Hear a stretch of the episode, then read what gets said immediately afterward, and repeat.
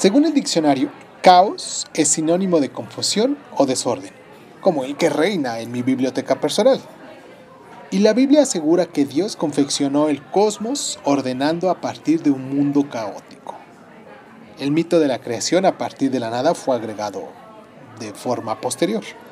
En el curso de las tres últimas décadas se ha popularizado el segundo uso de la palabra caos. Este está relacionado con la dinámica no lineal y no tiene nada de caótico en el sentido original de la palabra, ya que satisface las leyes matemáticas precisas estas leyes no son estrictamente causales ni probabilísticas, son sui generis y desusadas. Las leyes del caos son tan extrañas que, en mi opinión, no es posible divulgarlas. Esto por lo mismo ha dado lugar a una escandalosa literatura semipopular caracterizada por exageraciones tan extremas como la propaganda por las supuestas inteligencias de las computadoras. El caos matemático es una suerte de imitación del azar. En efecto, a ojo desnudo, una trayectoria caótica parece aleatoria. Esta ilusión se esfuma cuando se examina la dinámica subyacente, que es al menos parcialmente causal. Una característica de esta dinámica es que diminutas variaciones del estado inicial del sistema son seguidas por cambios desproporcionados, no lineales, del estado final. O sea, dos trayectorias inicialmente próximas pueden terminar distantes, como las historias de dos gemelos idénticos educados en ambientes muy diferentes. En suma, el caos matemático es un caso de, a pequeñas causas, grandes efectos. Los frecuentadores de casinos saben que esto se aplica a la ruleta una pequeña desviación de la posición inicial de la bolita hace la diferencia entre ganar y perder. Otro ejemplo es este experimento, que conoce cualquier papirómano. Tómese una hoja de papel y déjela caer una y otra vez a partir de la misma altura. Se ve que la hoja cae todas las veces en lugares distintos. Sus trayectorias son caóticas, otra característica de la, de la dinámica caótica es que depende ciertamente del valor exacto de uno o más parámetros, a veces llamados variables perilla, a semejanza de la perilla con que controlamos la longitud de onda de un radio. A primera vista, estos parámetros son iguales a las inocentes constantes que figuran en una ecuación vulgar y silvestre. A segunda vista, son radicalmente diferentes si se cambia un poquito el valor de uno de esos parámetros, particularmente en ciertos intervalos críticos, uno se enfrenta en efectos impredecibles. No se trata solamente de que la respuesta del sistema caótico o tal cambio sea enorme. También puede ocurrir que hayan dos respuestas posibles en lugar de una sola. Para peor, a diferencia de las coyunturas de un proceso aleatorio, cada una de las cuales tiene una probabilidad fija las coyunturas de los procesos caóticos no pueden ser ponderadas de la misma manera. No se puede saber a priori cuál de los caminos posibles es más probable que los demás. Se conocen unos cuantos procesos caóticos.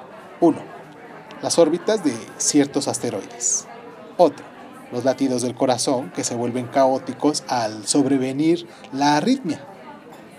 Un tercero, las perturbaciones atmosféricas locales parecen también ser caóticas.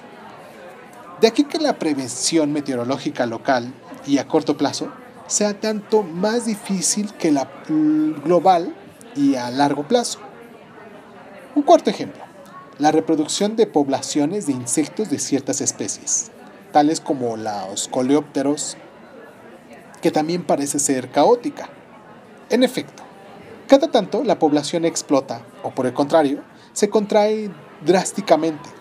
En este caso, la variable perilla es la tasa de mortalidad que el experimentador puede variar a voluntad. El entusiasmo por el caos matemático ha llegado al colmo de sostener que el aleteo de una mariposa en Buenos Aires puede causar un tifón en el mar de la China.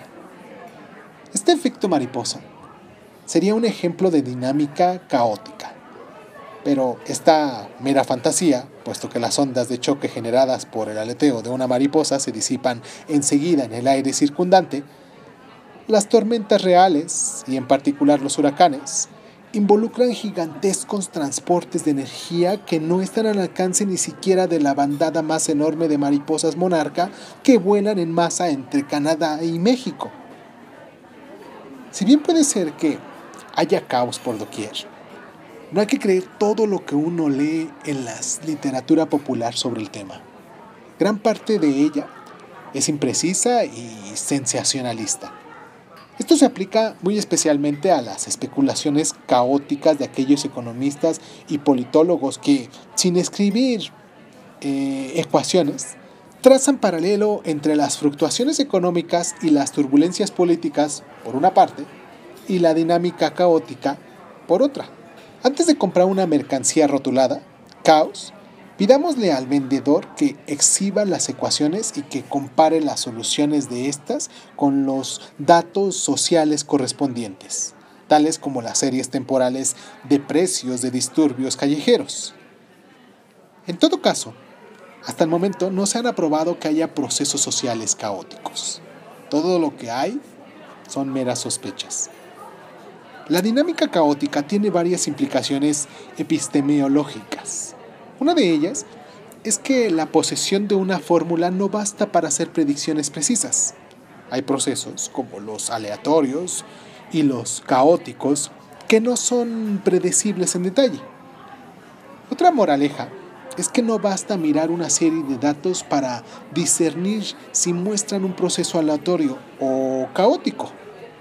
Para decidir ambas posibilidades, es preciso formular una o más ecuaciones y efectuar experimentos que permitan variar los valores de los parámetros perilla. En resumen, la dinámica caótica es importante, interesante y promisoria, pero no debemos dejarnos llevar por la propaganda, ni debemos pensar que toda irregularidad aparente oculta una dinámica caótica. Qué caos, ¿no? Esto fue Crónica Lunares yo soy Irving y caóticamente aquí en este escándalo que existe y que por más que trato de evitar, son pláticas de café y pues nos salimos a tomar un café siempre y pues en ocasiones puede estar muy tranquilito el lugar y en ocasiones se llena y pues hay mucha gente y se escucha aquí el caos alrededor. Desde este lugar les mando un abrazo a todos ustedes. Eh, esto fue Crónica Lunares, yo soy Irving Sun y pues muchísimas gracias, muchísimas gracias por estar.